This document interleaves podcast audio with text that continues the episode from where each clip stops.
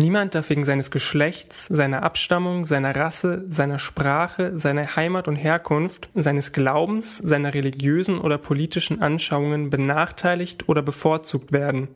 Niemand darf wegen seiner Behinderung benachteiligt werden. Das steht in Artikel 3 im Grundgesetz. Der Paragraph enthält den Begriff Rasse, um ausdrücklich vor Rassismus zu schützen. Aber ist es noch angemessen, im Grundgesetz von Rassen zu sprechen? Darum geht es gleich in der fünften und letzten Folge unserer Themenwoche zu strukturellem Rassismus. Es ist Freitag, der 12. Juni. Ich bin Tina Küchenmeister. Hi.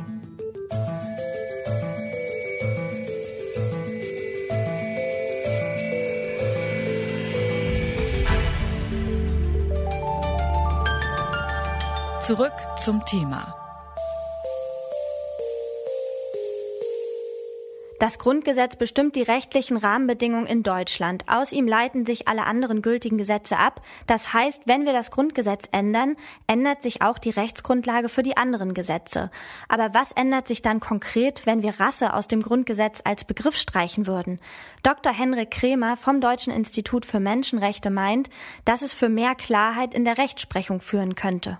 Der Punkt ist, es fehlt in der Justiz an juristischen Kommentaren, an Rechtsprechung in dem Feld. Und insofern wäre die Hoffnung und die Erwartung, dass auch bei einer anderen Formulierung deutlicher wird, worum es eigentlich im Artikel 3 geht, nämlich um den Schutz vor rassistischer Diskriminierung. Der Fokus soll also stärker auf dem Schutz vor rassistischer Diskriminierung liegen. Aber wie soll man es stattdessen formulieren, um es mehr zu betonen? Wir empfehlen schon länger eine Grundgesetzänderung, die eine Ersatzformulierung vorsieht und damit auch benennt, worum es geht, nämlich um das Verbot rassistischer Diskriminierung. Und deswegen schlagen wir eine Grundgesetzänderung vor, in der es dann heißt, niemand darf rassistisch benachteiligt werden. Es wäre also möglich, den Begriff Rasse durch eine Neuformulierung des Paragraphen zu entfernen, meint Dr. Henrik Kremer. Politiker von SPD und den Grünen setzen sich für genau solch eine Veränderung des Grundgesetzes ein. Sie argumentieren, dass die Verwendung des Begriffs Rasse problematisch sei. Es lege nahe, dass es tatsächlich unterschiedliche biologische Menschenrassen gäbe und reproduziere dadurch rassistisches Gedankengut. Serpel Mediatel ist stellvertretende Vorsitzende der SPD und selbst BPOC. Was es für sie bedeuten würde, wenn der Begriff Rasse aus dem Grundgesetz gestrichen wird, hat sie mir im Interview erzählt. Das würde zunächst einmal deutlich machen, ähm, dass wir eine, eine Haltung haben, ähm, hier zu Menschen auch nicht äh, zu unterteilen. Aber es hat natürlich auch eher einen riesen Symbolcharakter für uns in Deutschland lebenden Menschen, ähm, dass wir auch sehen, dass man sich mit dem Grundgesetz auseinandersetzt. Und dieses Grundgesetz soll ja für alle Menschen in Deutschland dann ja auch sein. Und von daher ist es sozusagen ein Punkt, den man hier auf jeden Fall machen muss. Aber das bedeutet natürlich nicht, dass damit Rassismus dann bekämpft ist in Deutschland. Dr. Emilia Reuk ist Politikwissenschaftlerin und Gründerin des Center for Intersectional Justice und sie selbst ist schwarz und spricht sich für eine Beibehaltung des Begriffs Rasse aus. Sie meint, er sei notwendig, um effektiv vor Rassismus zu schützen und zu verdeutlichen, dass nicht alle Menschen gleich betroffen sind. Sehen Sie auch ohne den Begriff den Schutz vor Rassismus gewährleistet? Die Debatte kenne ich natürlich, aber um ganz ehrlich zu sein, wir haben den Begriff von Rasse jetzt im Grundgesetz und wir schaffen es ja trotzdem nicht, ihn zu bekämpfen. Von daher ist ähm, das so beizubehalten, so wie das jetzt vorgeschlagen wird, hat er uns ja auch nichts gebracht, 71 Jahre lang. Und da gibt es auch noch andere Vorschläge, und zwar den Begriff Rasse sozusagen aus dem Grundgesetz herauszustreichen und dann aber nochmal ähm, zusätzlich zu, zu ergänzen mit einem Zusatz, ähm, Rassismus tatsächlich zu bekämpfen. Also Rasse raus, dafür dann gegen Rassismus rein, um dann nochmal das deutlich zu machen. Aber wenn wir alles so behalten wie bisher auch, dann wird wird sich ja auch nichts verändern. Also von daher glaube ich schon, dass wir hier tatsächlich zu einer Veränderung kommen müssen. Es gibt ja auch Vorschläge, dass man auch ethnische Herkunft zum Beispiel noch zusätzlich mit hineinnimmt und ähm, hier das nochmal deutlich macht. Das wäre jetzt quasi meine dritte Frage auch gewesen. Also welche, welche Formulierungen Sie sich wünschen würden, explizit für das Grundgesetz? Ja, also ich bin keine Juristin und auch keine, keine Verfassungsrechtlerin.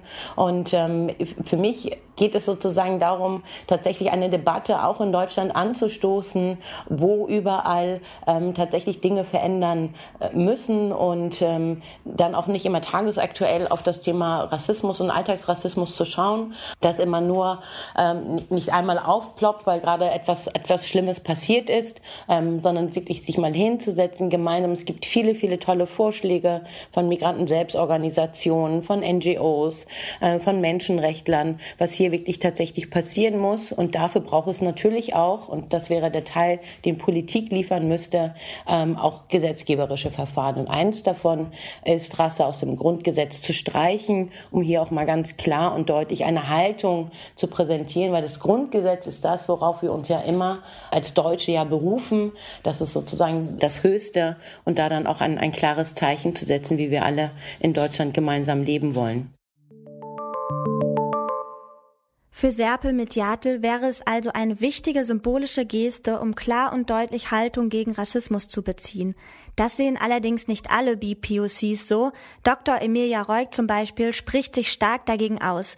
Sie ist Politikwissenschaftlerin und Gründerin des Center for Intersectional Justice und ich habe sie gefragt, wieso sie den Begriff Rasse immer noch für wichtig hält. Also der Begriff Rasse ist äh, eine Erfindung vom Rassismus, von Kolonialismus. Ähm, das ist keine biologische Kategorie, aber das wirkt bis heute auf das Leben von den Menschen, die als andere Rassen konstruiert wurden. Das Problem mit der Streichung des Wortes äh, Rasse ist, dass äh, ich habe das Gefühl, dass es einen Versuch darin gibt, die, die, die Unbequemlichkeit, die mit Rasse und die mit Rassismus verbunden ist, äh, vom Tisch zu wischen. Und das ist mein Problem damit. Das heißt, ich bin auch natürlich für eine Streichung von Rasse, genauso wie äh, für eine Beseitigung von Rassismus, aber heute ist es zu früh dafür. Gibt es denn eine alternative Formulierung, die für Sie akzeptabel wäre? Warum brauchen wir eine Alternative zu Rasse, wenn wir keine Alternative zu anderen Konstrukten, wie zum Beispiel Gender im, oder Geschlecht im Gesetz brauchen? Wir brauchen nur eine Alternative jetzt, oder so wenigstens wird das ähm, argumentiert, weil Rasse im deutschen Kontext zu unbequem ist. Und das heißt also, dieses Unbehagen sollten wir lieber konfrontieren, statt es zu beseitigen. Und wenn wir Rasse streichen, dann heißt es, dass wir Rassismus und Rasse in der Vergangenheit verlagern, das heißt im Dritten Reich, und auch außerhalb von Europa, außerhalb von Deutschland, nämlich in den USA. Und das ist problematisch, weil Rasse und Rassismus gehören zu Deutschland. Und solange wir mit Rassismus noch zu tun haben hier in Deutschland, dann brauchen, brauchen wir auch diese Kategorie aus juristischer äh, Sicht, aber auch aus soziopolitischer Sicht.